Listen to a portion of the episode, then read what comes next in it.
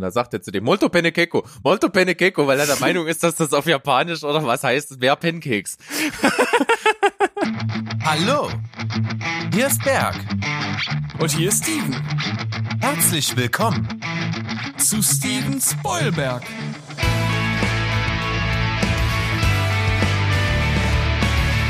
Steven Spoilberg.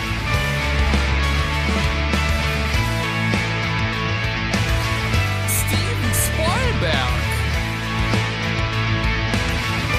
Dein Podcast. Steven Spoilberg. Steven Spoilberg.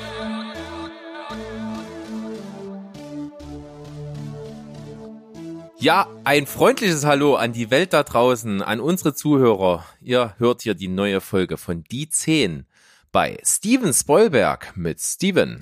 Und mit Berg. Hallo, Berg. Hallo. Ja, hallo, Hallo. Steven. Hallo, hallo, hallo, hallo, hörst du mich? Bitte, ja, Was? höre ich. Hallo? Komm, wir sprechen. Komm, wir sprechen noch ein bisschen durcheinander, damit die Leute draußen überhaupt nichts mehr verstehen. Finde ich gut. Das heißt aber nicht nüscht, da gibt's kein Ü und kein Sch. Ja. Und wenn jemand weiß, welcher Film das ist, dann kann er das mal in die Kommentare posten. Dann, dann Das hat ja beim ersten Mal schon so hervorragend funktioniert. haben wir das schon mal? Ja, das hast du schon mal gehabt. Okay, no, ist egal. Ich, ich, ich frage so lange, bis es jemand rauskriegt. Vielleicht ist ja jemand cineastisch so bewandert. Das ist nämlich durchaus ein schwieriges Rätsel, das es zu lösen gilt. Wohl wahr. Und jetzt erkläre mir eins. Warum ist, ist das beim Podcast machen so furchtbar, dass man so schwitzt? Ähm, vielleicht eine gewisse Grundaufregung gepaart mit der Mordshitze, die zurzeit durch Deutschland peitscht. Aber ich meine, ich habe ja auch einen Bürojob und sitze den ganzen Tag im Büro, auch bei der Hitze. Und da habe ich nicht das Gefühl, dass ich beim Sitzen wegfließe. Allerdings beim Podcasten hier schon. Vielleicht ist das einfach meine sexy Stimme, die dich erregt. Und Ja, etwas- das muss es sein. Das Ja. muss es sein. Das ist das einzig, das, das einzige, was mir jetzt irgendwie noch realistisch erscheint. Ja, und das ist äußerst naheliegend. Also, du, du sprichst und du sprichst schön. Ja, na, wenn du das zumindest so empfindest, ist das schon mal nicht schlecht. Ich höre mich ja wirklich äh, äh, überhaupt nicht gerne reden, aber mittlerweile habe ich mich an meine Stimme schon etwas gewöhnt beim Bearbeiten, aber also ich würde ja von mir wegrennen, wenn ich mich so reden hören würde. Was, Ist das jetzt eine Anspielung auf meinem Dialekt? Nee, ich wollte, ich wollt- ist mir einfach gerade in den Kopf gekommen. Es macht überhaupt gar keinen Sinn. Ja, okay. Oh, Vielleicht war Ja. es auch dein Dialekt. Dann zurück zur Folge. Ja, zurück zur Folge. Wir können auch noch mal was Sinnvolles jetzt erzählen, würde ich sagen. Ja, pass auf, wir haben ja einen Auftrag Wir haben an einen- uns selbst und da geht's heute um verstörende Filme. Ja, ein, ein Thema, eine Liste, die, also ich würde jetzt nicht sagen, die mir am Herz liegt. Und das liegt einfach daran, weil ich prinzipiell nicht gerne verstörende Filme gucke, weil ich sehe das so ein bisschen wie dieses Zitat, was ich mal von John Oliver gebracht habe. Also ich, ich gucke halt Filme, weil sie mich halt unterhalten sollen und nicht, weil ich mich vor etwas ekle oder oder äh, äh, ja terrorisieren lassen möchte. Manchmal siegt dann einfach die die Neugier, wenn man weiß, das ist ein Film, der polarisiert oder der einen irgendwie verschrecken soll und dann guckt man den vielleicht doch. Aber insgesamt denke ich, ist das bei mir sehr überschaubar und ich glaube, äh, bei dir ist das ähnlich und deshalb kann ich mir vorstellen, dass diese Liste für den ein oder anderen hartgesottenen Horror, Thrash oder was auch immer Filmgucker gar nicht so krass sein wird. Das denke ich auch. Also ich glaube, was so verstörend im Sinne von äh, Ekel und abstoßender Gewalt ist, das sind, sind nicht Filme, die zu den Genres gehören, die wir beide gern gucken. Aber Ja. ich finde, ich finde eben zum Teil manchmal auch psychisches, ähm, grenzwertiges Material viel verstörender als zum Beispiel explizite Gewalt oder ähnliches. Ja, ich habe auch ähm, wie immer unsere unsere Regeln und die Interpreta Interpretation dieser Liste bei einem Film ausgelegt, wie du es wahrscheinlich niemals in der Welt gemacht hättest. Ich, das ist schon fast ein, ein bisschen persiflierend, aber ich, ich finde es trotzdem passend. Gut, dann steig mal ein und ich bin echt gespannt, wo du das machst. Wahrscheinlich jetzt auf Platz 5 schon, oder? Ja, natürlich, weil Der, äh, der Platz ist ja prädestiniert für die Experimente. Genau. Ähm, ja, also ich habe da äh, halt überlegt, was hast du denn für verstörende Filme geguckt? Und auf seine ganz eigene Art und Weise fand ich fand ich einen Film, den wir zusammen mal in der Sneak gesehen haben, fand ich fand ich verstörend und zwar nicht, weil mich der Film selbst verstört hat, auch an der einen oder anderen Stelle. Äh, ich fand es verstörend, dass so eine Filme noch gedreht werden und dass Leute sich solche Filme angucken und zwar die Pute von Panem. Also ganz ehrlich, ich, ich, ich war total verstört, dass, dass so eine, dass es Leute gibt, die, die Geld für solche Filme bereitstellen. Also das ist so ein unterirdisches Machwerk und da gibt's ja noch einen ganzen Haufen anderer Filme, die, die davor schon gedreht wurden. Also ob das jetzt nun äh, meine Frau, die Spartaner und ich oder Date Movie und Fantastic Movie Fan- und was es nicht alles gab. Aber das, wie du schon sagst, das Bemerkenswerte ist ja, diese anderen Filme, die wir gerade aufgezählt haben, die kamen ja alle irgendwo um die gleiche Zeit raus, aber die Pute von Panem ja erst irgendwie gefühlt ein paar Jahre später, wo diese Welle durch war. Genau. Und wir saßen ja dann auch im Kino und dachten nur so, what? Warum? Also das ist ja einfach nur eine, eine Persiflage am Ende im groben Rahmen auf die Tribute von Panem. Das kann man vielleicht durchaus durch den Filmtitel erschließen.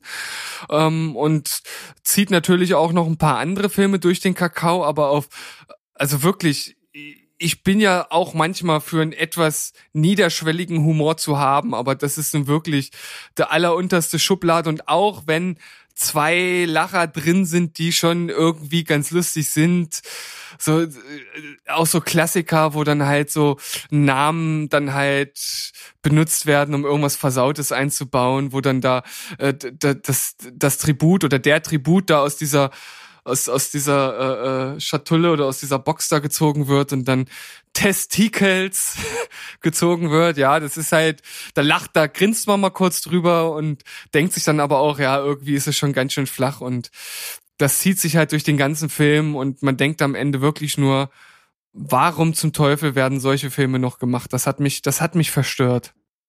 Mit der Erklärung kann ich das wirklich guten Gewissens unterschreiben, dass das bei dir auf der Liste gelandet ist. Also da, da haben wir doch schon mal einen interessanten Start in die Liste geliefert. Also äh, ich will zu diesem Film auch gar nicht mehr sagen. Er soll nicht mehr Aufmerksamkeit bekommen, als ihm zusteht. Also ihm, ihm steht Da war es ja schon zu viel, ja. äh, genau, ist eigentlich schon zu viel. Also, Berg, wie steigst du ein?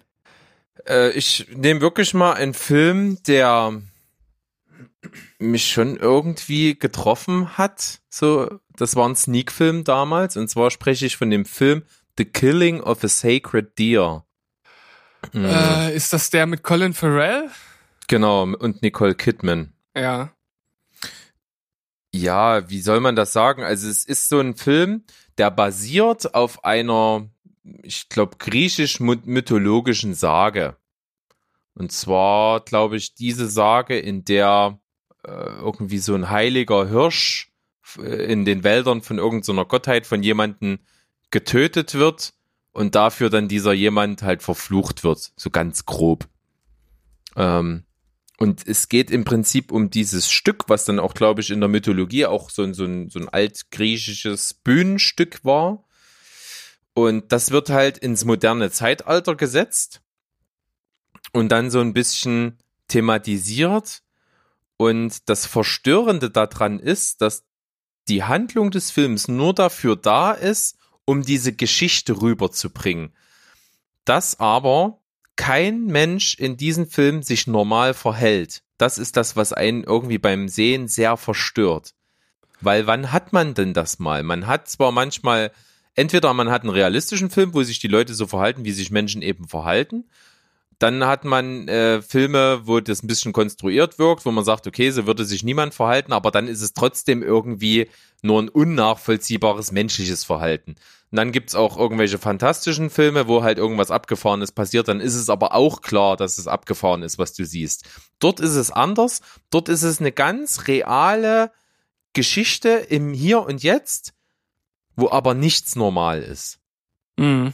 Kannst du mir folgen, wie ich das meine? Ne, du hast mir ja schon damals von dem Film erzählt und du konntest das da schon äh, recht schwer in Worte fassen, weil ich glaube, das ist irgendwas, was man mit eigenen Augen sehen muss. Ja, ist ein sehr künstlerischer Film. Ich fand ihn auch nicht mal schlecht.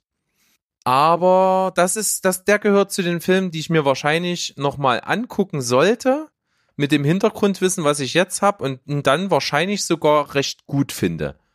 Aber damals habe ich nur eine 6 von 10 gegeben, hat mich also nicht ganz so abgeholt, musste mir das erst so ein bisschen hinten raus erarbeiten, weil ich auch diesen, äh, ja, äh, Sagen-Hintergrund nicht kannte. Es handelt im Prinzip davon, dass ein äh, das Colin Farrell spielt einen Herzchirurgen, der mit seiner Frau, die ist auch eine Ärztin, ja, ziemlich gut lebt, ja, sind halt äh, gut betucht und haben auch Kinder, äh, zwei Stück. Und der Arzt hat eben zu tun mit so einem Jugendlichen aus sozial schwachen Verhältnissen, der so ein bisschen verhaltensgestört ist und auch so ein bisschen ein schwieriges Kind. Und der nimmt den halt so ein bisschen unter seine Fittiche und nimmt den in die Familie auf. Und irgendwie fängt dann an, dieses Leben von denen zu zerbrechen. Also das ist, es gehen halt unglaublich viele Sachen schief. Die Kinder werden sehr, sehr krank, also so auch so abartig krank. Also solche, so mit Blut aus den Augen laufen und solche Geschichten. Also das ist halt echt mega verstörend schon, was da so passiert. Und der Aspekt, der mich halt wirklich verstört hat, ist eben, was ich schon sagte, du siehst eigentlich was Reales im Hier und Jetzt und es ist aber, es fühlt sich in jeder Sekunde unnatürlich an. Mm. Ja, es klingt auf jeden Fall total abgefahren. Und ist eben, genau wie du es schon gesagt hast, das ist eben das, was das so ausmacht. Das ist halt irgendwie so, so nahbar und eben doch nicht nahbar ist.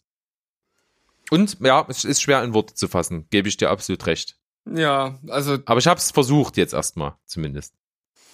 Puh, ja, das, das klingt auf jeden Fall ja nach einem sehr speziellen Film und auch ähm, ja abseits, wie wir schon gesagt haben, dieser ich sag mal klassischen äh, Genres, die man vielleicht bei verstörenden Filmen eher erwartet. Also klingt irgendwie doch interessant. Also das ist zum Beispiel ja. so ein Film, äh, den würde ich mir auch angucken. Das ist mhm. halt, mhm. ja, das ist halt nichts, wo ich sage, den gucke ich mir nicht an, weil ich weiß, der Film ist halt nur auf Krawall gebürstet. Ja? ja, nee, das ist so dieses, dieses Unbehagen, was man beim Gucken empfindet. Ja, also das ist auf jeden Fall ein interessanter Platz, den du dir hier ausgewählt hast. Ja, wir werden ja natürlich jetzt wahrscheinlich bei allen anderen Plätzen auch immer irgendwie einen Film dann haben, wo man, wo der andere dann jeweils nicht sagt, ja, gucke ich mir jetzt gerne an. Also ja, wahrscheinlich nicht. Aber hier äh, interessiert es mich tatsächlich einfach, was für eine Stimmung dieser Film erzeugt, wie das Ganze auf mich wirkt. Also das, ja. Ja. Vielleicht doch, haben wir doch. mal Gelegenheit, den zu gucken. Ja, mal schauen. Wir haben ja, äh, wenn wir alles gucken würden, was wir hier so äh, gut finden gegenseitig oder interessant finden, dann würden wir wahrscheinlich gar nicht mehr mit dem Gucken aufhören, ne? Hm. Nee, ja, aber wir schmeißen das einfach zusammen. Immer, immer einer von uns hat's ja gesehen und kann darüber berichten und kann den anderen so daran teilhaben lassen. Und wenn, wenn wir uns halt besonders anfixen, dann ist es halt eben so, dass wir das gucken. Ja, genau, so sieht's aus. Dann dein Platz vier. Ja, ich bin jetzt ein bisschen am überlegen, weil wie gesagt, meine Liste ist ziemlich klein und ich überlege, ob ich jetzt einen Film nehme, von dem ich weiß, dass er bei dir später noch kommen wird. Aber ja, komm, hau raus. Ja, äh, Antichrist von Lars Trier. Oh ja.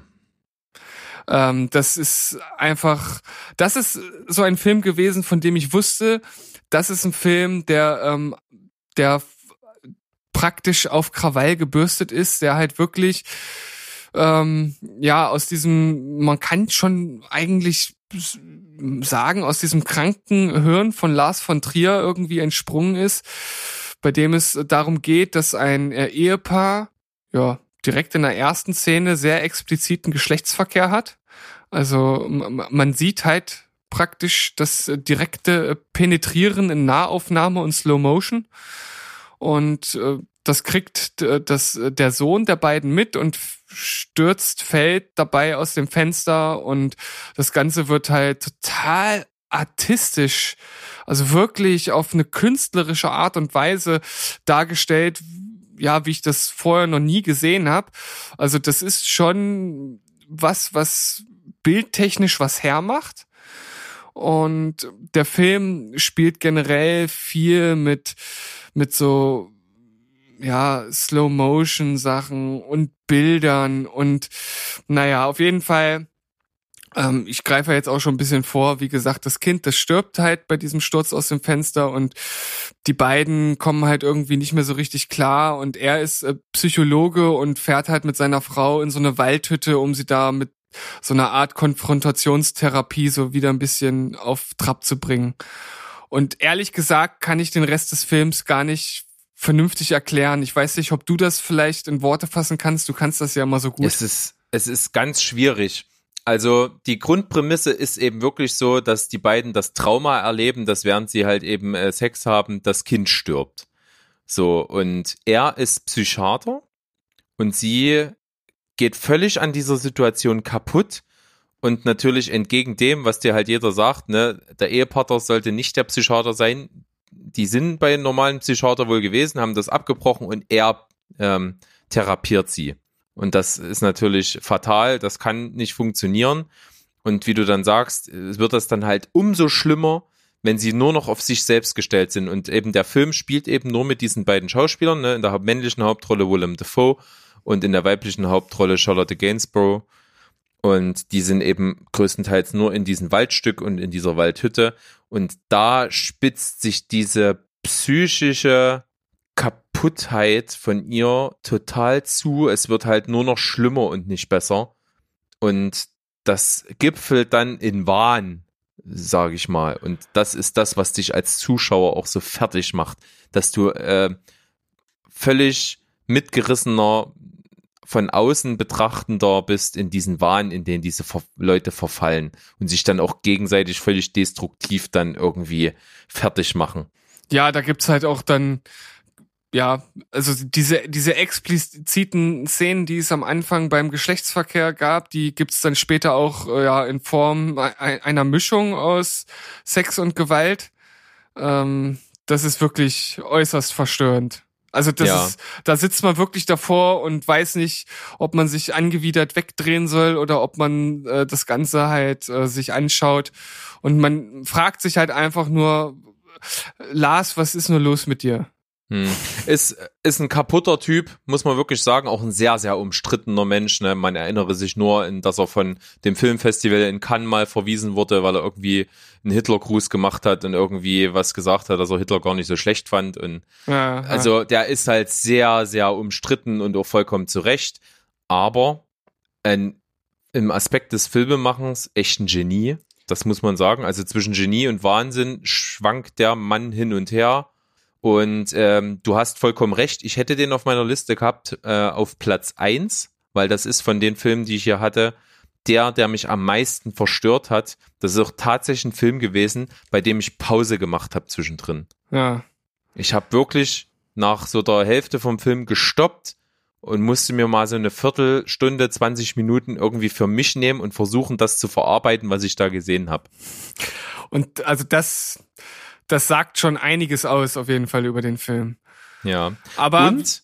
wie du, mhm. wie du sagst, ähm, also filmtechnisch und auch symboltechnisch, was er da so einbaut, ist der Film also wirklich, wirklich herausragend gut. Also. Ja, zu dem Zeitpunkt und auch bis jetzt, wenn ich drüber nachdenke, so mit das Beste, was ich visuell gesehen habe.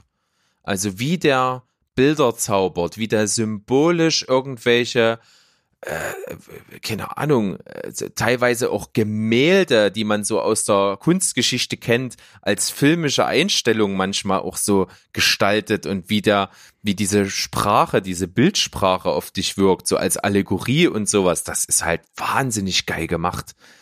Also da gibt's irgendwie so eine Stelle, das kann man ja spoilern, da, da, da, da jagen die sich so durch den Wald und, und ein, einer von beiden kriecht dann in so einen Fuchsbauch rein und das ist dann wie so eine, wie so eine in die Gebärmutter reinkriechen Szene im übertragenen Sinne. Also psychologisch geht da richtig viel ab in dem Film.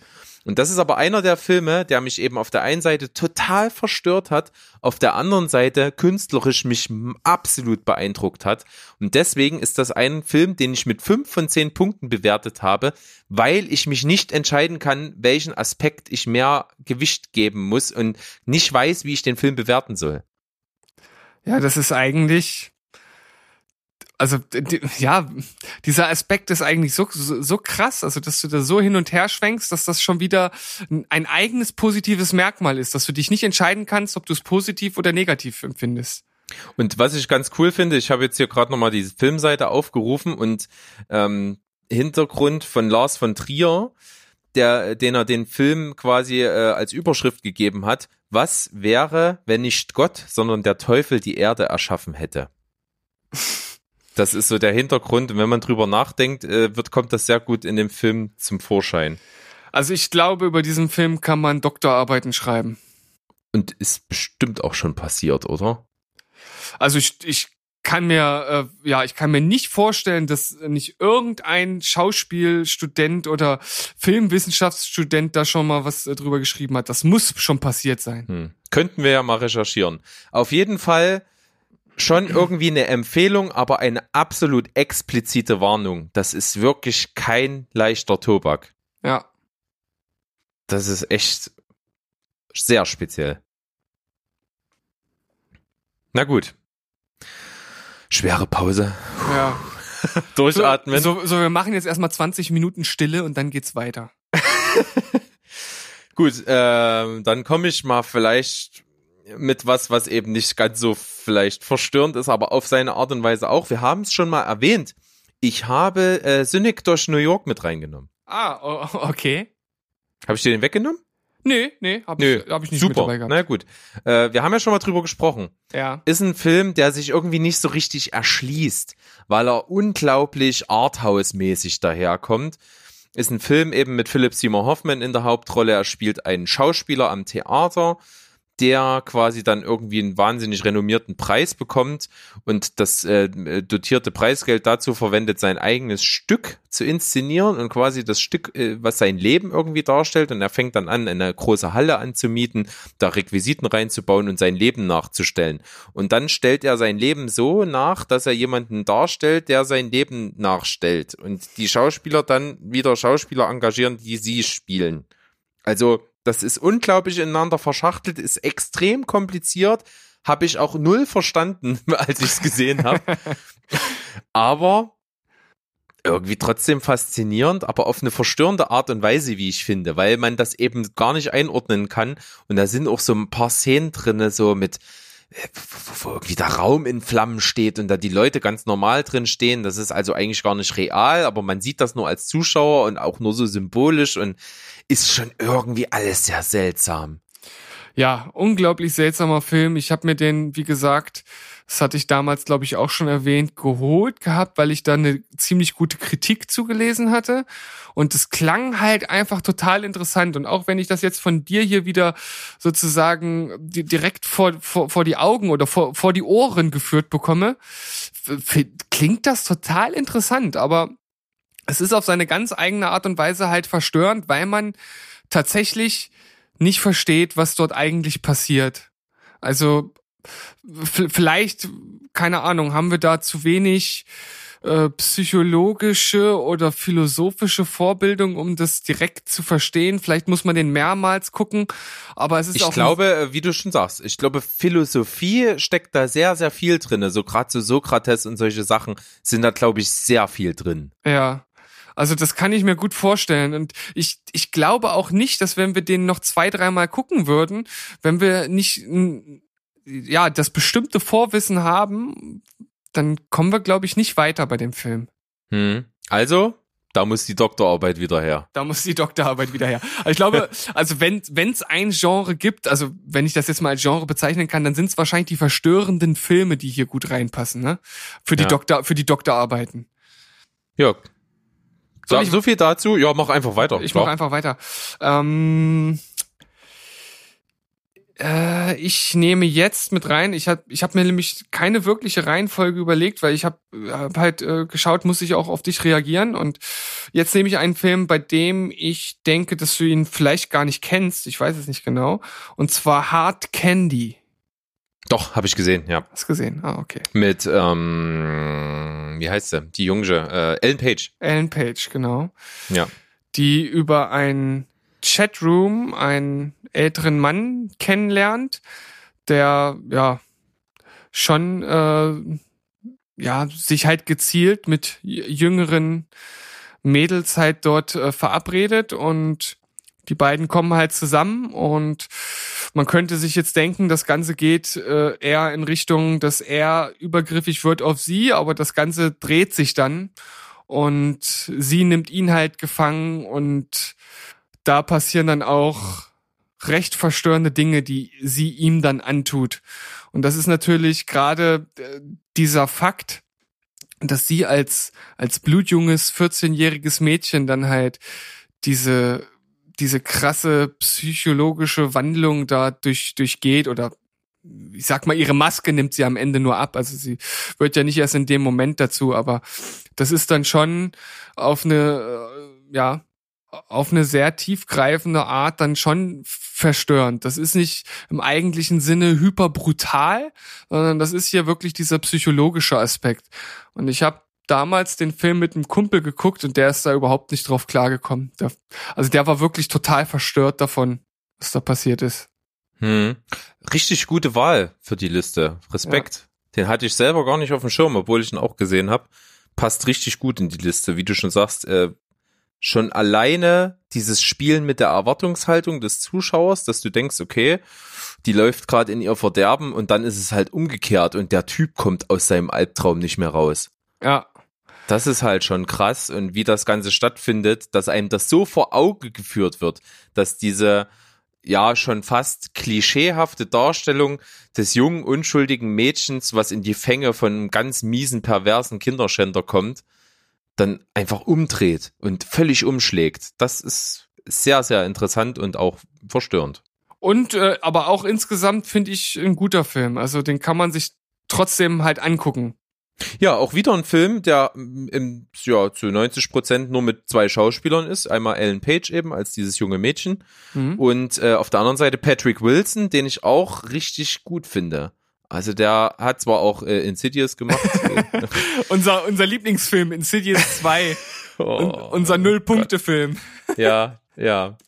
Aber der Mann hat auch richtig gute Sachen schon gemacht. Zum ja, Beispiel ja. die Hauptrolle der zweiten Staffel Fargo.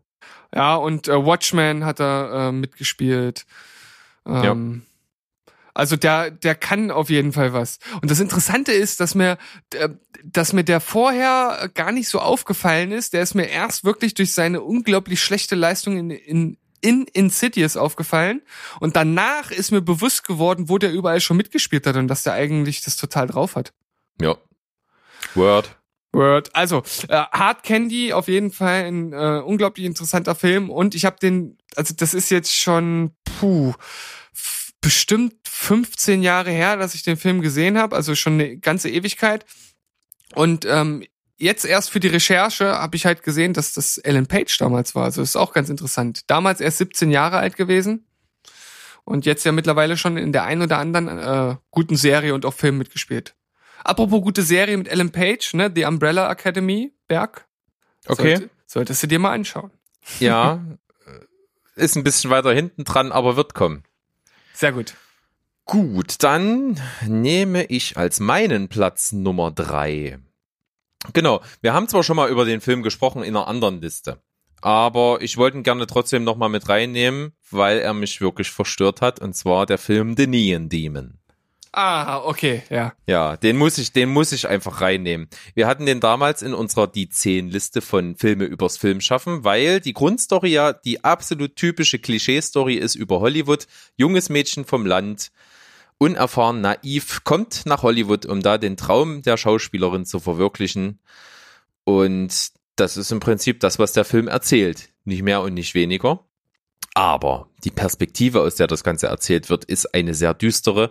Es geht halt wirklich um Hollywood als Sündenpfuhl und als richtig harte Welt, in die man da so als junges, naives Mädchen reinkommt, psychisch kaputt gemacht wird, körperlich ausgelaugt wird, sein, für, für ein kleines Stück Ruhm, was man am Ende bekommt und dann halt so schnell wie man aufgestiegen ist, so schnell auch wieder der Abfall ist am Ende. Und genau so passiert das in dem Film. Ähm, der verstörende Aspekt ist dann einfach, wie dargestellt wird der Konkurrenzkampf zum einen, zwischen also schon etablierten Schauspielerinnen, die dann eben auf einmal nicht mehr so neu und jung und äh, unverbraucht sind wie diese neue, die dann dazu kommt und dann sich ein regelrechter Hass entwickelt in diesen Konkurrenzkampf. Wie die dann eben versuchen halt auch auf dieses Mädchen zu wirken und sie zu sabotieren und so weiter und so fort und aber eben vorne rum total aufgesetzt freundlich sind. Das ist halt äh, ein Aspekt und der zielt dann wirklich, der treibt das auf die Spitze. Also alles, was man sich dann ausmalen kann, bis hin zu wahnsinniger Gewalt, bis zu ekelhafter Gewalt passiert in diesem Film und hat mich dann gerade gegen Ende, wo das wirklich auf eine absurde Ebene getrieben wird, richtig geekelt. Also mir hat sich der Magen umgedreht. Ich möchte es nicht spoilern, aber es ist wirklich abartig, was dann am Ende passiert.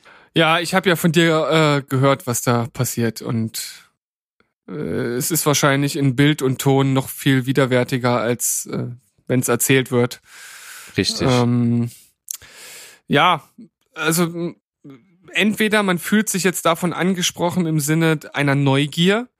Ähm, ich habe ja, glaube ich, damals schon gesagt, dass mich das eher abschreckt als begeistert. Ja. Und das hat sich jetzt auch nicht geändert. Also dann, äh, dann um, um halt äh, den, den Aspekt mal zu bedienen, das doch irgendwie zu empfehlen es hat, ich habe es damals schon gesagt, so eine morbide Faszination. Also es ist so eine, diese Schönheit im Ekelhaften.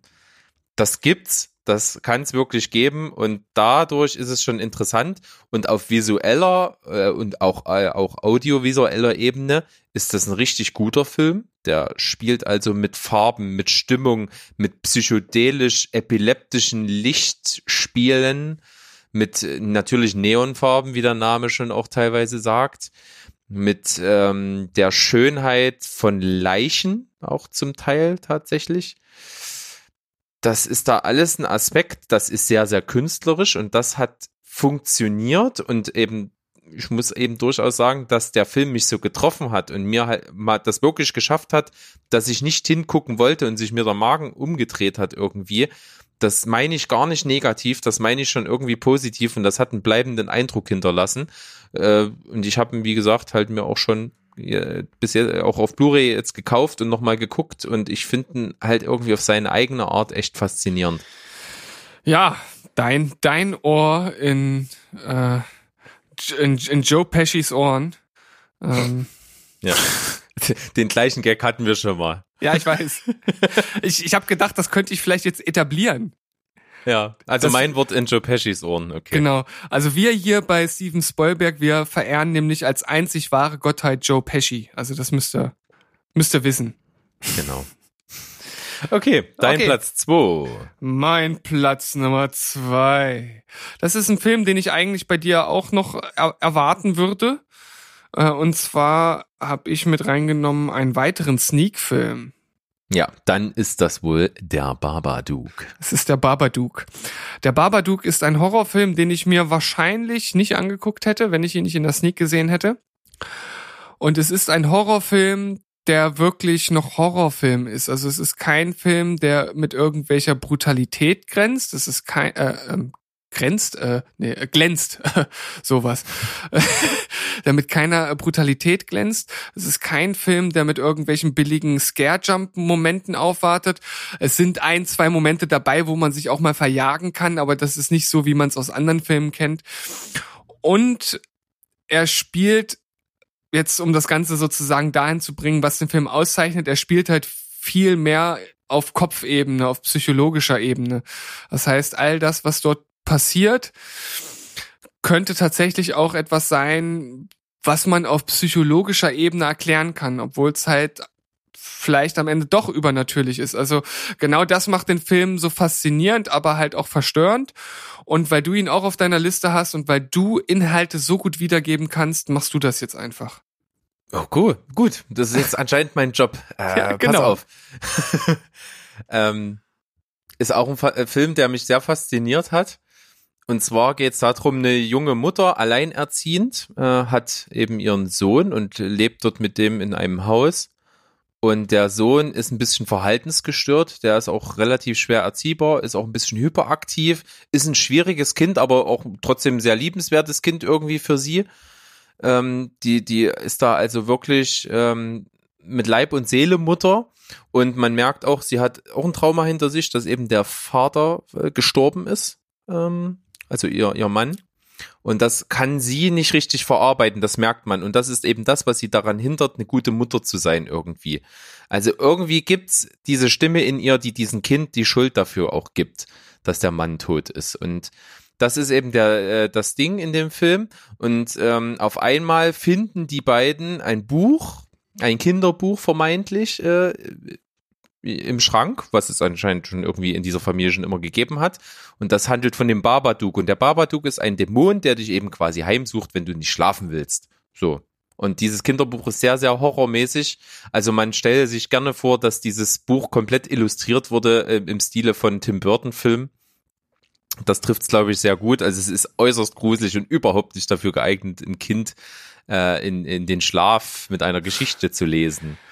Was aber dann doch passiert und diese Figur des Babadook kommt nicht mehr aus dem Kopf des Kindes raus. Er hat halt wirklich äh, Albträume, er hat tagsüber Momente, wo er Angst hat und das ist alles nur auf diesem Buch. Und dieses Buch sucht dann, überschattet quasi das Dasein in dieser Familie so sehr, dass es sich irgendwann visuell auch manifestiert als der Babadook. Und das löst dann, wie du schon schön gesagt hast, diesen Horror im Kopf aus. Und irgendwann treibt das Ganze so krass auf die Spitze, dass äh, harte Maßnahmen her müssen, damit dieses Monster verschwindet. Und ähm, deswegen fand ich den Film halt auch so extrem gut, weil es eigentlich gar kein Horrorfilm ist, sondern es ist eigentlich ein Psychothriller und du kannst quasi das Gesehene komplett mit psychischer Krankheit erklären. Ja, also das war das, das Faszinierende wie auch gleichzeitig Verstörende an dem Film. Und da haben wir auch wieder die, die Magie der Sneak so ein bisschen zu spüren bekommen, weil wir uns beide den Film mit sehr großer Wahrscheinlichkeit nicht angeschaut hätten und waren dann aber doch äh, äußerst positiv überrascht und aber halt auch gleichzeitig verstört. Deswegen ist er ja hier in der, in der Liste halt einfach mit drin, weil das Ganze halt so extrem auf Kopfebene abläuft und halt nicht dieses äh, visuell ekelhafte hat oder äh, ja andere Aspekte, die einen das so ein bisschen so vor den Kopf hämmern, sondern das arbeitet halt im Kopf und das macht halt einen guten Horrorfilm aus und einen guten verstörenden Horrorfilm. Ja.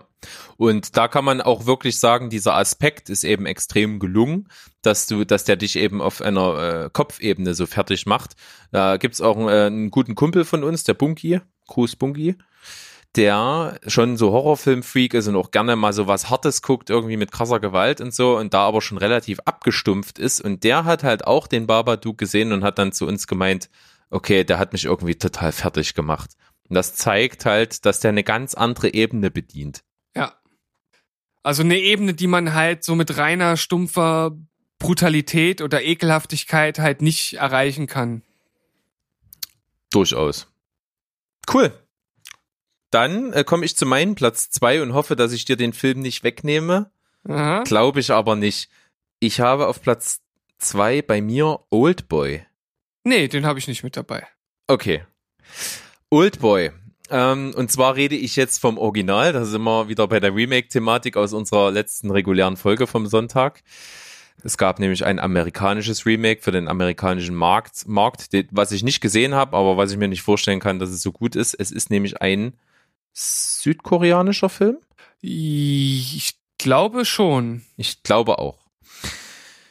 Story ist relativ einfach erzählt. Äh, ein Mann, der ja mitten im Leben steckt, äh, ist junger Vater und wird auf einmal auf offener Straße gekidnappt und in einen Raum gesperrt.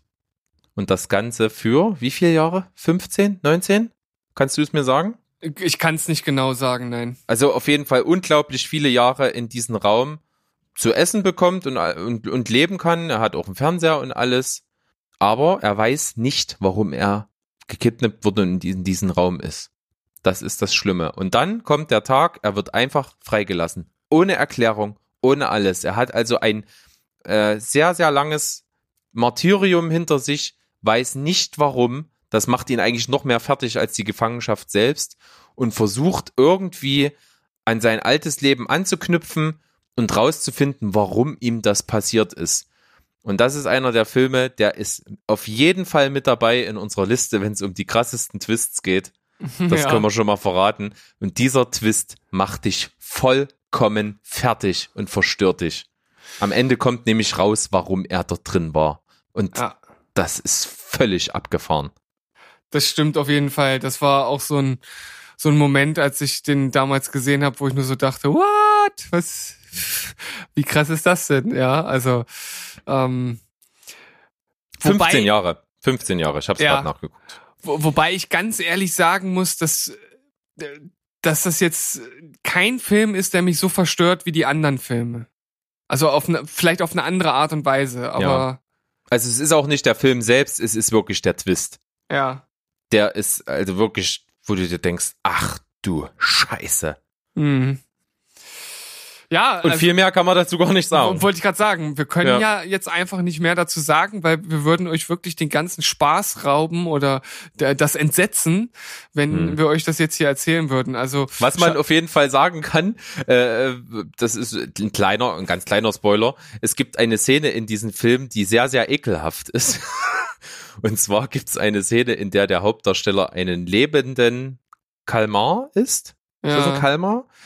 Äh, und diese Szene haben die, boah, echt oft, oft drehen müssen, weil es dem Regisseur immer nicht gefallen hat. Und der hat jedes Mal wieder so ein lebendes Viech gefressen. das ist äh, ja nicht schön. Das ist so, äh, mal so viel zur Trivia von dem Film. ja. Sehr erwähnenswert. ja. Also, aber der Film ist, ist, ist, also das ist ein Meisterwerk, kann man schon so sagen. Durchaus. Und gerade auch dadurch, dass es eben südkoreanischer Film ist, wirkt er halt auch so komplett wie eine andere Welt und das zieht dich nur noch mehr in diese krasse Geschichte rein. Ja, auf jeden Fall. Und das ist, ich finde, das ist ein äh, Film, den man auch trotz unserer, äh, ich sag mal, westlichen Sehgewohnheiten äußerst gut gucken kann. Ja. Also absolute Empfehlung, der Film Old Boy. Old Boy. Nicht zu verwechseln mit einem meiner Lieblingsfilme, Oh Boy. Oh boy, ja, st- stimmt, ja. Ist äh, durchaus Ver Verwechslungsfahr gegeben. Ja. Aber wir haben das ja jetzt explizit auseinandergehalten und du kannst ruhigen Gewissens mit deinem Platz Nummer eins kommen. Ja, also mein Platz Nummer eins ist ein äh, französischer Film. Oh, ich weiß, was kommt. Ich habe ihn immer noch nicht geguckt und das liegt einfach daran, dass er, dass du mir gesagt hast, er ist extrem verstörend Ja, und ganz harter Tobak und da, wenn man da halt, den muss man mit ganz, ganz, ganz guter Laune äh, gucken, weil wenn man das nicht macht, stürzt man sich aus dem Fenster. ja, so so ungefähr könnte man das zusammenfassen. Also es handelt sich um den Film Irreversibel. Ja, irreversibel. Was kann man dazu sagen? Also man kann dazu sagen, dass der Film damals äh, äußerst ähm, kontrovers aufgenommen wurde, dass von den 1200 Zuschauern in Cannes 200 den Saal verlassen haben, dass es auch Zwischenrufe gab. Also der Film spaltet auf jeden Fall die Massen, ist ja vor allem für bestimmte Szenen bekannt geworden. Und der Film ist halt so aufgebaut, dass die einzelnen Szenen des Films äh, rückwärts angelegt sind. Also der Film an sich läuft natürlich nicht rückwärts, sondern man sieht eine Szene, die an einem bestimmten Ort spielt und danach sieht man die Szene, die dort die halt zeitlich davor stattfand. Und so geht das sozusagen bis zum Anfang des Films ja, bis zum eigentlichen Anfang des Plots sozusagen vor. Und auch dort gibt's dann am Ende ein, ja, ein, ein, ein Twist, den man so wahrscheinlich nicht hat kommen sehen und der das Ganze dann wirklich zu einem richtigen Schlag halt in die Magengrube macht. Und ja, man kann relativ schwer das zusammenfassen. Also es geht halt um eine, um eine Frau, die ähm, in dem Film in einer ganz berühmten One-Shot-Szene ähm, ja vergewaltigt wird und das das wird halt sozusagen als wenn man daneben steht wird halt einfach draufgehalten also es ist eine Kameraeinstellung wo man eigentlich die ganze Zeit nur zuguckt man ist wie so ein ja wie jemand der dort neben steht und nicht eingreifen kann und das macht das ganze so verstörend. Und das ist halt nur eine der verstörenden Szenen. Gibt's halt äh, zu Beginn auch so eine ganz brutale Szene, wo jemanden das, das, ja, das Gesicht malträtiert wird. Sag, ich gehe jetzt auch nicht viel näher darauf ein, außer dass halt voll drauf gehalten wird und ich mich immer noch frage, wie die das gemacht haben. Also es ist ähm, auch, auch sehr äh, zwischen Ekel und Faszination gedreht, diese Szene. Und direkt die erste Szene, das ist auch schon sowas, was einfach absolut hängen bleibt. Das ist so ein One-Shot, der geht aus einem Fenster raus, geht dann über ähm, ja, weiß ich, das ist so im dritten Stock oder irgendwie sowas oder zweiten Stock, geht dann über die Straße nach unten und geht in so einen Nachtclub und das hat die ganze Zeit so einen schwelenden, dissonanten Sound. Das geht immer nur so die ganze Zeit und die Kamera fährt dann durch diesen Club und dreht sich und ist total psychedelisch und du weißt überhaupt gar nicht, was da überhaupt vor sich geht. Und ja, es ist halt total, total verrückt. Man kann auch gar nicht so richtig in Worte fassen, ohne viel zu spoilern, was dann noch so passiert. Wen das jetzt überhaupt nicht anspricht, der sollte den Film nicht gucken. Und wer sagt, ey, das klingt so abgefuckt und so interessant, dann schaut ihn euch an. Ich glaube, man, man wird nicht man wird nicht enttäuscht, wenn man wirklich neugierig ist, weil der Film wirklich diese, diesen Spagat zwischen Faszination und Ekel, wie ich vorhin schon mal sagte, auf eine ganz morbide Art und Weise sehr, sehr gut meistert. Und auch sehr bemerkenswert wieder, wie schon andere Filme auf dieser Liste heute, hauptsächlich mit zwei Schauspielern. Genau, da haben wir Also einmal was, ja, äh, genau, Monika Bellucci, ja, richtig. Und, Und- Vincent Kessel, soweit ich weiß. ja, Vincent Cassel vielleicht, ich weiß es gar nicht. Ist, ist glaube ich, ein, ja, keine Ahnung. Ist, ist ein Franzose. Ja. Aber äh, Äh, Vincent Cassel. Cassel. Vincent Kessel. ja, Cassel? äh, Ich kann, kann das nicht so gut. Das Interessante ist, dass ich ihn, äh, nachdem ich, den- also ich habe den Film äh, zweimal gesehen, einmal, das, das ist das schon länger her, da war ich auch noch recht jung und da konnte ich noch gar nicht so richtig ja gut heißen, was der so auf cinematischer Ebene eigentlich darstellt. Und beim zweiten Mal gucken ist mir dann auch der der Vincent Cassel Cassel äh, sehr äh, im, im, im Kopf geblieben, weil der ja auch schon ein sehr markantes Gesicht hat. Und da ist mir dann aufgefallen, dass der dann auch ähm, in anderen Filmen dann wiederzufinden ist. Und wenn mich nicht alles täuscht, hat er ja auch bei Black Swan den Tanzlehrer Genau. gespielt, ne? Richtig, ja. Auch ein äußerst verstörender Film. Ja, stimmt. Also äh, hon Honorable Mention vorweggenommen. Genau. ähm, Ja, also ähm, irreversibel, ein Film, den ich noch nicht gesehen habe und der wirklich, also alles in mir schreit, guck den Film und äh, das, äh, aber gleichzeitig schreit auch alles in mir, gucken nicht. Das ist wirklich so krass hin und her gerissen, aber ich will den auf jeden Fall gucken. Aber wie wir schon öfter mal gesagt haben, wenn man von einem Film schon weiß, dass er einen absolut runterzieht und in die Magengrube schlägt, ist die Anlaufhürde echt groß. Das stimmt, aber der ist, der ist wirklich, wirklich faszinierend, der Film. Und ich möchte das jetzt mal abschließen mit, mit einer ähm, kleinen Stelle, die ich hier von, von Movie Pilot mal vorlesen möchte. Und zwar äh, eine Irrfahrt durch die Nacht, die in einem Sadomaso-Club der schwulen Szene mit einem Mord endet, der genauso sinnlos ist wie die Tat an sich. Der Falsche wird gerecht, die Dunkelheit wird nicht vertrieben, die Geschichte wird rückwärts erzählt vom unfassbaren Dunkel ins alltägliche Licht, das uns nicht davor bewahrt, dass die Zeit alles zerstört. Also, wenn einen das nicht anfixt, dann weiß ich auch nicht. jetzt hatte ich ein bisschen Gänsehaut tatsächlich. ist wirklich äh, gut geschrieben. Ja. Krass. Ja, dann schöner Platz eins oder auch nicht. Wie man es sehen möchte. Das ja, ist jetzt ein, Richtig. eine Blickwinkelsache. Ähm, ich habe jetzt auch noch mal einen wirklich sehr wertvollen Film bei mir auf Platz eins. Ähm, das ist quasi, ich löse das Versprechen ein, was ich einer treuen Zuhörerin von uns gegeben habe, der Liz. Schönen Gruß an dich, Liz. Jetzt kommt er. Auf meinem Platz eins ist der Film Mother. Ja, den hätte ich jetzt noch auf meiner Nachrückerliste gehabt. Ja. Hast du auch gesehen? Habe ich auch gesehen, ja. Ja, also verstörend fasst das wirklich gut zusammen. Ist ähnlich wie The Neon Demon auf eine sehr morbide Art und Weise faszinierend. Also das ist ein Film, der ist äh, schon ein, ein Kunstwerk, muss man sagen. Ist sehr symbolisch, ähnlich wie bei The Killing of a Sacred Deer, was ich als Platz 5 ja bei mir hatte, ist das auch so ein Film, wo eine Handlung erzählt wird und sich aber die handelnden Figuren nicht menschlich verhalten. Und Ja. das finde ich extrem faszinierend.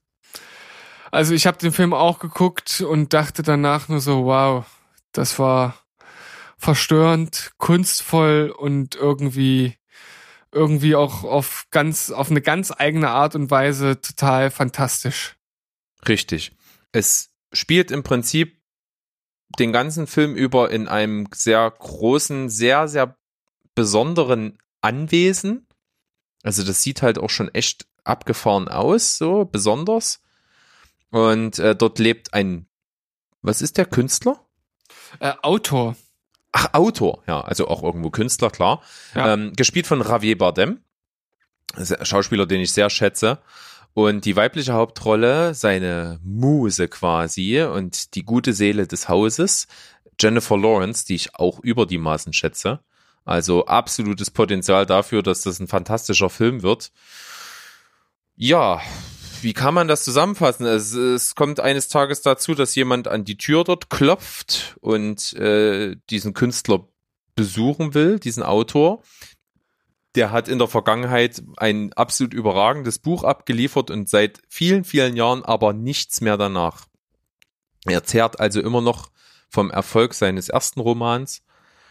Und ja, dieser Mann, der dann dort ankommt, möchte dort, glaube ich, einfach auch nur irgendwie übernachten oder irgend sowas und äh, stellt dann aber fest, dass er den kennt und dass er die Werke von ihm mag und dann ja, und seine Frau ist eben gar nicht begeistert, dass dieser Typ da ist und die findet ihn eher gruselig und die will, dass er geht, aber der Autor ist natürlich irgendwie geschmeichelt und will ihn, will ihn da haben und so. Und so entwickelt sich eine total kranke Geschichte, wie er eben dabei ist, irgendwie einen neuen Roman zu schreiben und immer mehr Leute dann äh, aufgrund dessen in dieses Anwesen kommen und er die alle einlädt entgegen äh, dem, dem Widerspruch seiner Frau eben und sich da draus was absolut krankes, okkultes, sektenhaftes äh, sich entwickelt, was schwer in Worte zu fassen ist.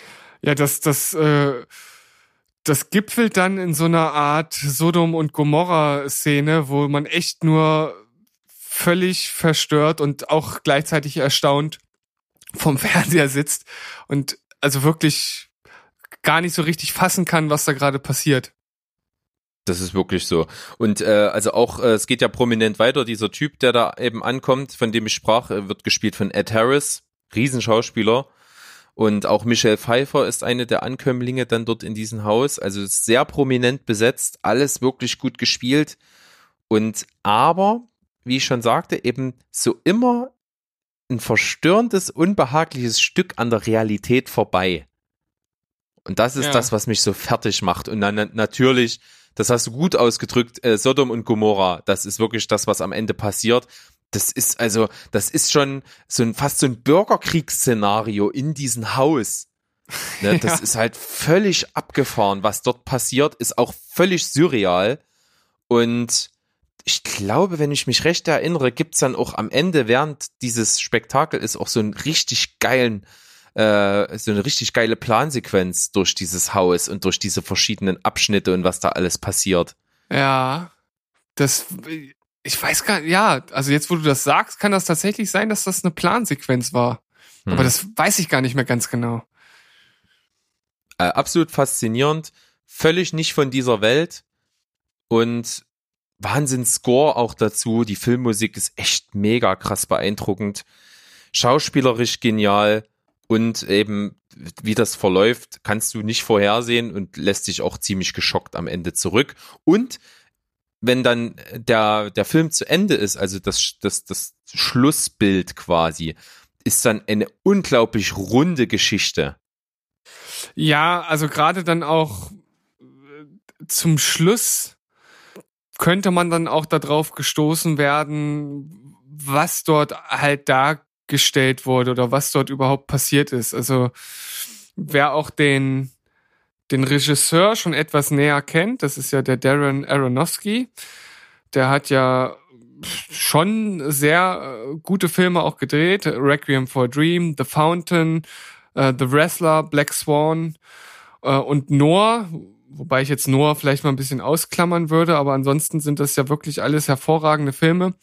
Und ja, wer halt weiß, wie er seine Filme anlegt und was dort oft eine Rolle spielt, der kann dann auch relativ schnell herausfinden, was dort in dem Film halt vor sich geht. Richtig. Aber ich fand wirklich erst zum Schluss. Erst zum Schluss erschließt sich das.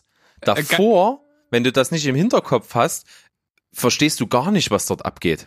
Äh, Ganz ehrlich, ich brauchte selbst danach noch eine Erklärung. Also mir äh, erschloss dann, als ich das gelesen habe, dann sagt ja klar, so kann man das alles sehen, aber ähm, ich brauchte da tatsächlich doch noch mal so einen kleinen Schubs drauf. Ich bin da manchmal ein bisschen schwer von KP, glaube ich. Hm.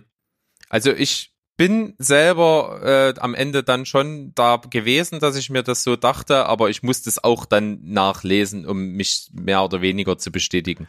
Ich glaube, da gibt's halt durchaus auch unterschiedliche Interpretationsansätze. Also das ist auch das, was den Film so ein bisschen äh, faszinierend halt mitmacht, ne? dass man da mehrere Dinge durchaus auch rein interpretieren kann. Und das finde ich auch generell richtig gut. Wenn du bei Filmen am Ende diskutieren kannst, verschiedene Ansätze hast, verschiedene Lösungen, verschiedene Inter Interpretationen, das finde ich richtig cool. Fand ich in der Schule immer mega scheiße. bei irgendwelchen Buchinterpretationen, weil das fand ich immer irgendwie ein bisschen an den Haaren herbeigezogen. Aber bei Film bin ich da voll dabei, äh, mit zu interpretieren, was das Zeug hält. Ja, na vor allem, äh, wenn du jetzt das von der Schule hier aufwirfst, da war ja oft auch das Problem, wenn man da einen Lehrer hatte, der eine bestimmte Ansicht hatte, dann hatte man oft auch schlechte Karten, wenn man da irgendeinen anderen Schwachsinn rein interpretiert. Und jetzt haben wir ja die Freiheiten, einfach so darüber zu reden, wie wir das äh, denken. Ja, das ist ja, glaube ich, nochmal eine etwas andere Ebene, aber ich stimme dir da vollkommen zu. Ich saß auch manchmal im Deutschunterricht mit äh, gelangweilten Blick da und habe mich gefragt, warum das Ganze. Hm. Zumal man eben auch sagen muss, ähm, ich habe viel über solche Filme, die so mehrfach deut zu deuten sind, habe ich viele auch äh, Interviews und sowas mal gelesen mit den Autoren dieser Filme. Und das sind immer Menschen gewesen, die gesagt haben, oder die mit Absicht dann nicht verraten haben, wie es eigentlich sein soll, wie die sich das gedacht haben, sondern den Aspekt, dass so viele Leute so verschieden und divers und schlüssig darüber reden und jeder so was anderes rein interpretiert, dass sie das total großartig finden und das auf keinen Fall kaputt machen wollen, indem sie dann irgendwie verraten, wie sie sich das gedacht haben. Ich finde finde ich auch total gut. Auf der einen Seite, auf der anderen Seite wünsche ich mir manchmal auch äh, einfach so eine Erklärung, die mir alles offenlegt. Aber ja, auf so eine gewisse Art und Weise ist diese Unsicherheit ja auch was Tolles. Ja. Also, äh, ein, man, man kann äh, über die Liste heute sagen, ich fand sie extrem faszinierend. Ja, so wie viele unserer Filme heute. Hä? Ja. Vielleicht nicht so unterhaltsam wie sonst, aber das fällt bei dem Thema verstörende Filme auch ein bisschen schwer, hier so entertaining zu sein. Ja, das stimmt. Jetzt muss man sich nur mal, äh, nur mal vorstellen, wir hätten über äh, so richtig, also so richtig kranken Scheiß geredet. Ja, also ich kenne zumindest einige Filme äh, von ihren Titeln her. Äh, ob das jetzt nun die die Human Centipede äh, Reihe ist, wo so ein im ersten Teil zumindest so ein verrückter Doktor drei äh, Leute aneinander äh, operiert, um einen durchgängigen Tausendfüßler zu erschaffen. Oder die 100, 100 Tage von, von Sodom. Ist ja auch so ein, so ein Horror-Ekel-Klassiker.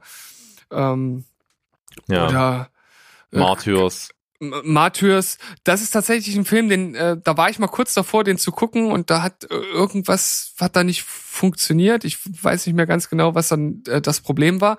Das ist tatsächlich einer, den den würde ich mir, glaube ich, noch angucken. Aber was ich mir äh, nicht angucken äh, möchte, ist zum Beispiel A Serbian Movie. Ja. Also das sind alles Filme, die interessieren mich nicht. Das ist alles nicht mein Genre. Ich will das nicht gucken. Ich hab da keinen Bock drauf. Das ist so, gerade bei A Serbian Movie, ich denke, der ein oder andere Hörer wird ihn vielleicht gesehen haben. Weiß nicht, da hört man halt schon so Sachen drüber, wo man so sagt, ja, aber also muss, muss das halt sein. Also, Ja. Be be belest euch selbst, wenn ihr da Ja. mehr zu wissen wollt. Richtig. Ich, äh, dann, äh, Honorable Mentions habe ich gar nicht so viele, weil du wirklich viel von dem abgedeckt hattest, was ich mir auch gedacht habe, aber das habe ich ja wohlweislich so gemacht. Ich hätte nur noch mit auf dem Schirm auch einen Film, äh, nicht von Lars von Trier, aber von einem seiner äh, sehr, sehr direkten Kollegen, der hat ja mal mit anderen Filmschaffenden so ein äh, Manifest äh, sich selbst auferlegt, äh, das sich da nannte Dogma 95. Ähm, das ist quasi so eine so eine Charta, die mehrere Regisseure, also er und ich glaube Thomas Winterberg und noch irgendeiner, sich auferlegt haben, wie ein Film gemacht werden muss und die haben da Regeln festgelegt. Also dass zum Beispiel der Film nur mit einer Hand-Digitalkamera gedreht werden darf, dass keine Filmmusik eingespielt werden darf, sondern die eben nur so stattfindet, dass er jemand live in dem Film spielt. Dass, äh, ach, was war, da waren ganz viele harte Regeln. Danach haben die so ein paar Filme gedreht und da ist unter anderem der Film Das Fest ähm, Mhm, ja, mitgedreht worden. Von dem hast du sicherlich auch schon gehört. ja. Der ist eben von diesem äh, Thomas Winterberg. Ähm, ein sehr verstörender Film, wie ich finde. Ist aber eine Weile her, dass ich ihn gesehen habe. Es ist quasi so ein Familienfest auf so einem Landsitz und die ganze Familie kommt zustande und da treten dann ein paar Familiengeheimnisse ans Licht, die auch sehr schwer plus zu verdauen sind. Mehr brauche ich jetzt dazu gar nicht sagen. Ist auf jeden Fall ein sehr, sehr schwerer Film zum Gucken. Gehört aber eben mit in diese Reihe von diesen Dogma 95. ja, okay. Hört sich auf jeden Fall auch sehr schwer an. Ja, harter Tobak. Also ich hatte äh, zumindest noch, ich sag jetzt mal, mh, es ist jetzt nicht zwingend der ganze Film und wahrscheinlich kann man jede Art von von diesen äh, Torture-Porn-Filmen da mit reinnehmen. Aber ähm, Hostel fand ich auch irgendwie ziemlich mies. Ähm, halt aufs Habe ich Brutalität bis heute nicht gesehen. ja, halt auf Brutalitätsebene ähm, relativ krass, wobei es da mit Sicherheit noch andere gibt, die das äh, in ganz andere Ebenen äh, noch bringen. Aber ich denke schon allein für den Otto Normalverbraucher ist das schon ähm, ein, krasses Ding. Und ein Film, wo es besonders eine Szene war, ich weiß auch nicht, das ist mir vorhin einfach so äh, nochmal in, in den Kopf gesprungen und zwar von äh, Saw 2. Ich glaube, es war Saw 2, könnte auch Saw 3 gewesen sein. Ich bin dann irgendwann ausgestiegen und fand die Filme sowieso nicht so cool mehr, außer den ersten halt. Und da gibt's eine Szene in diesem besagten Teil, wo ein äh, Drogenabhängiger in so eine Art Loch rein muss, um was rauszuholen, das halt voll ist mit Heroinspritzen oder irgendwelchen Ja, Drogenspritzen. Richtig. Teil 2, ja. Oh, das fand ich so widerlich.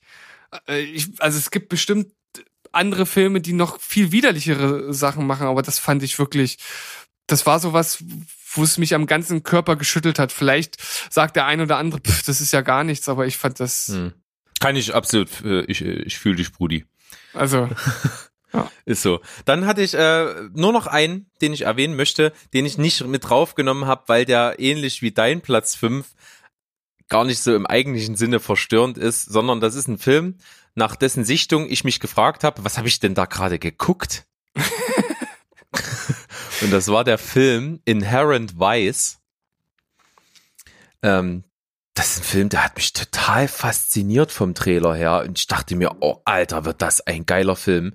Wahnsinns-Schauspieler, äh, Hauptrolle Joaquin Phoenix, genialer, krasser Typ. Äh, spielen auch noch andere richtig gute Leute mit. Also äh, Josh Brolin ist auch mit dabei und so, so ein paar andere Bekannte. Und der Trailer ist geil. Guck dir mal den Trailer an, der ist wirklich gut. Okay. Der ist sowohl skurril, also so ein bisschen Big Lebowski skurril, als auch spannend, als auch so ein bisschen Film Noir Crime mäßig und auch lustig. Also in dem Trailer sind sehr lustige Szenen auch mit drin. Also das sah aus wie eine richtig coole Mischung so à la Big Lebowski oder à la irgendwie Tarantino oder irgendwas. Und dann habe ich den Film geguckt und dachte mir danach, hä? Worum ging's denn eigentlich? Also ich kann dir nicht zusammenfassen, was die Handlung ist. Die ist praktisch nicht vorhanden und der Film ist unglaublich lang noch dafür. okay. Also der, der geht über, weit über zwei Stunden, glaube ich. Und das fand ich Folter, weil du einfach nicht raffst, was passiert denn da gerade? Wer, wer macht das und warum macht er das und mit wem hängt er zusammen? Und hä, gab's den vorhin auch schon und was, was ist denn der Sinn von dem? Und das ist vollkommen, vollkommen komisch. Ist ja von Paul Anderson gedreht. Ja, auch ein total guter Regisseur, der super Filme gemacht hat. Aber hab- der Film erschließt sich mir nicht. Ich habe den Trailer, glaube ich, sogar gesehen. Ich glaube, ich fand den ähnlich wie du auch relativ ansprechend. Ja, das ist halt auch witzig. Da gibt's irgendwie so eine Szene, wo die bei bei bei einem äh, Asiaten irgendwie sitzen und der macht halt irgendwie Frühstückspancakes und da sagt er zu dem Molto Pancake, Molto Pancake, weil er der Meinung ist, dass das auf Japanisch oder was heißt, mehr Pancakes. das ist halt so mega lustig. Und und ähm, Joaquin Phoenix spielt so einen so einen hängengebliebenen Althippie, der die ganze Zeit bekifft ist. Auch totales Komikpotenzial. Aber der, der, der Film hat mich so gar nicht erreicht. Ja, Mensch, also da weiß ich gar nicht, was ich da jetzt noch viel mehr zu sagen soll. Ich Ja. glaube, ich ja, ich, ich fand den Trailer auch irgendwie ansprechend, aber den nehme ich jetzt mal nicht auf meine Liste mit drauf, denn wie wir ja gemerkt haben, auf unseren Listen steht schon super viel. Und vielleicht haben wir ja auch euch heute mit dem ein oder anderen verstörenden Film von heute einen kleinen Anstoß gegeben. Ich denke gerade unsere beiden ersten Plätze sind Empfehlungen, die wir hier euch mitgeben können. Also wer Mother nicht gesehen hat, wer Irreversibel nicht gesehen hat und offen ist für Filme, die einen schon ein bisschen runterziehen und über die man wahrscheinlich schon noch ein bisschen länger drüber nachdenkt, die einfach ein bisschen nachhängen, dann schaut euch die Filme an. Und falls ihr ganz andere Filme im Kopf hattet, die auch mit auf diese Liste gehören, dann lasst es uns doch wissen. Unser E-Mail-Fach, das ist nämlich noch ganz schön leer. Also wer uns gerne da mal schreiben möchte, der kann das, kann das machen. Podcast at, podcast at stevenspoilberg.de oder auf den gängigen Plattformen. Ja, und immer noch, wer uns den ersten Brief schickt, für den denken wir uns wirklich was Schönes aus. Auf jeden Fall. Ach, Berg, das war's wieder mal. Wir haben's äh, geschafft. Eine wieder mal äußerst unterhaltsame Liste am Ende doch irgendwie. Auf eine andere Art und Weise wie sonst. Ja, Aber ich denke, wir konnten was mitgeben. Da kann jeder bestimmt was rausziehen. Und wenn's nur äh, ist, dass man mal über den Film gehört hat, man muss ihn sich ja auch nicht zwingend anschauen, wenn man dafür nicht gemacht ist. Nein, Aber- wir geben ja immer genauso viel Information raus, dass man auch, wenn man den Film nicht gesehen hat, irgendwie an, in ein Gespräch irgendwie so, so wissend rüberkommen könnte. Das, das stimmt. Vielleicht sollten wir irgendwie mal so ein äh, so ein Knicke rausbringen oder so ein Ratgeber für Leute, die in Kreisen von Cineasten angenommen werden möchten, so dass sie dann immer sich ganz schnell umdrehen, wenn jemand äh, irgendwas sagt, dann gucken die ganz schnell bei einem Stichwort und holen irgendeine hochgestochene äh, Phrase dazu raus. die, die Steven Sp- Spielberg Bibel. genau. Also, wenn wir irgendwann mal so weit sind und genug Zeit haben, dann können wir das ja mal in Angriff nehmen, Berg. Hä? Genau, krasse Marketing-Action. In diesem Sinne würde ich sagen, tschüss, ciao und goodbye. Bleibt spoilerfrei.